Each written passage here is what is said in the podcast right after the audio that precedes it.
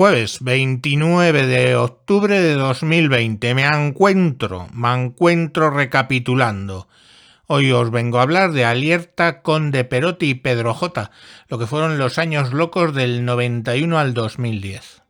En el capítulo anterior sobre el pipí de Pedro J había algunas imprecisiones con los años en los que hice o dejé de hacer que yo mismo reconocía en el podcast, ¿vale?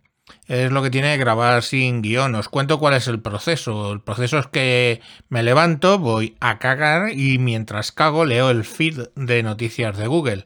De ahí o de cosas que haya visto el día anterior saco el tema sobre el que rumio mientras estoy mandando troncos al aserradero.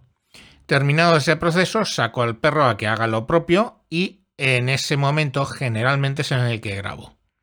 Con eso quiero decir que a veces no me da tiempo a poner en claro fechas, etcétera, de los hechos que sucedieron y estábamos hablando de hace 20 o 30 años. Y por ello, en el capítulo de hoy les relato la historia completa, donde me vi ligeramente y tangencialmente implicado en un par de ocasiones, eh, en el modo que ya expliqué en el capítulo anterior y en algo que os voy a explicar hoy. Esto, en cualquier caso, es una parte de la historia de España desde el año 1991 al 2010 y de los sucesivos gobiernos de Felipe González, Aznar y Zapatero. Esto empezamos en el año 1991, en el que Perote es expulsado y roba los papeles en el CSID. Se lleva unos 11.000 microfilms con informes de inteligencia.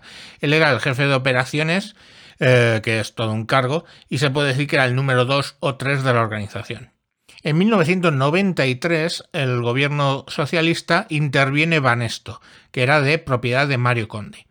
1994 comienzan las primeras condenas civiles por lo civil contra Mario Conde.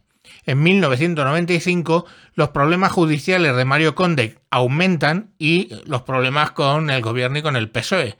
Y entonces lo que empieza a hacer es a filtrar los papeles de Perote, que se los ha comprado, ¿vale? Con la, ayuda del periódico El Mundo con Pedro J. al timón. En 1996, Aznar gana las elecciones. El PP 156 escaños, el PSOE 141, Izquierda Unida 21 y pese a que la izquierda sumaba 162 escaños, gobernó el PP con la ayuda de los 16 diputados de Convergencia y Unión. En 1996 también Aznar pone a Villalonga, un amigo personal suyo, como CEO de Telefónica. Y en 1996 el Mancuentro se casa también por primera vez. Estamos en el 96. El año 97, intenso. En el 97 eh, se condena a Perote a siete años por el robo de esos documentos, etc. Se condena a Mario Conde por primera vez por vía penal en el caso Argentia Trust, en 1997 aparece el vídeo de Pedro J, cuya génesis e historia ya conté en el capítulo anterior, en el de ayer.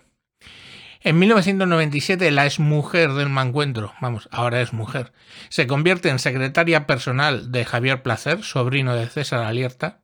En 1997 César Alierta, su mujer y, y su sobrino Javier Placer se benefician comprando acciones de tabacalera, que entonces era estatal, usando información confidencial de lo que iba a pasar después, que era la venta de tabacalera privatizada, eh, renombrada como Altadis, que elevó obviamente las acciones. Tal, tal, cual, en 1997 Aznar privatiza Telefónica y Tabacalera con el nombre de Altadis.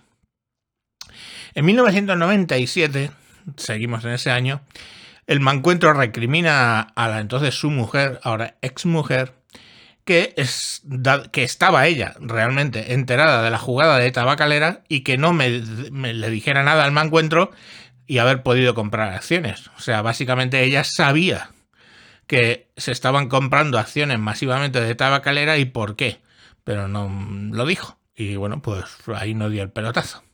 En 1998 Perote sale de la cárcel con régimen abierto eh, recordemos que le habían echado siete años y salen en el 98.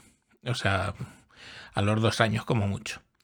Vale, en el año 2000, eh, del 98 al 2000, en el año 2000, César Alierta pasa a ser CEO de Telefónica.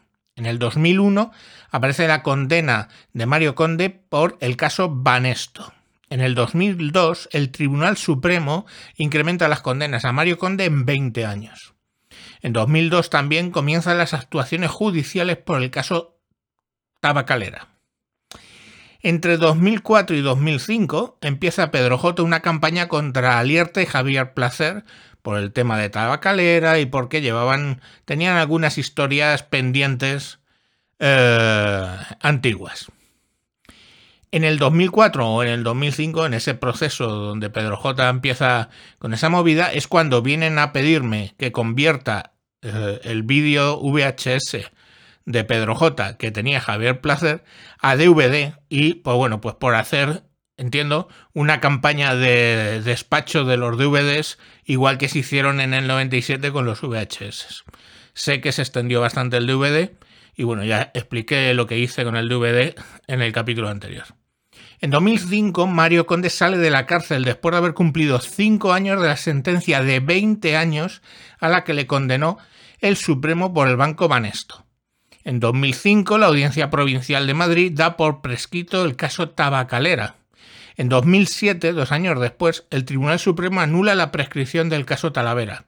En 2009, la acusación particular de la asociación Auge, que eran damnificados de todo el tema de Tabacalera, seguramente por haber llegado a un acuerdo con eh, Alierta y compañía, se retira de la acusación del caso Talavera, pero la Fiscalía, aparte de denunciar, denunciar, de decir que Auge se retiraba por dinero, sigue adelante con la demanda. En ese mismo 2009, la Audiencia Provincial de Madrid declara probado que Alierta, su mujer y su sobrino Javier Placer se beneficiaron de información privilegiada, pero declara el caso que está prescrito. Ese mismo 2009, el mancuentro, que vivía en una urbanización casualmente que era heredada por la mujer Esther Arroyo de, Mario Conde, o sea, eh, los padres de Esther Arroyo tenían una urbanización en la Sierra de Madrid que heredó Esther Arroyo, mujer de Mario Conde, con lo cual Mario Conde tenía chalet ahí y también tenía chalet ahí Perote, ¿vale? Bueno, pues el mancuentro se lo encuentra en la cola del Mercadona de la urbanización y escribe en su blog el artículo Un traidor en la cola de Mercadona, que podéis buscar en Google tal cual, un traidor en la cola de Mercadona, y sale el artículo y lo podéis leer. Estamos en 2009. En 2010, ¿vale? La Fiscalía recurre al Supremo la prescripción del caso Tabacalera.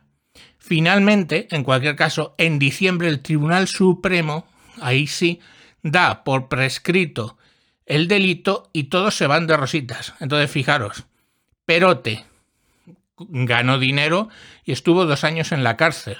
Mario Conde ganó dinero y estuvo cinco años en la cárcel. Pedro J fue el más tonto, ¿vale?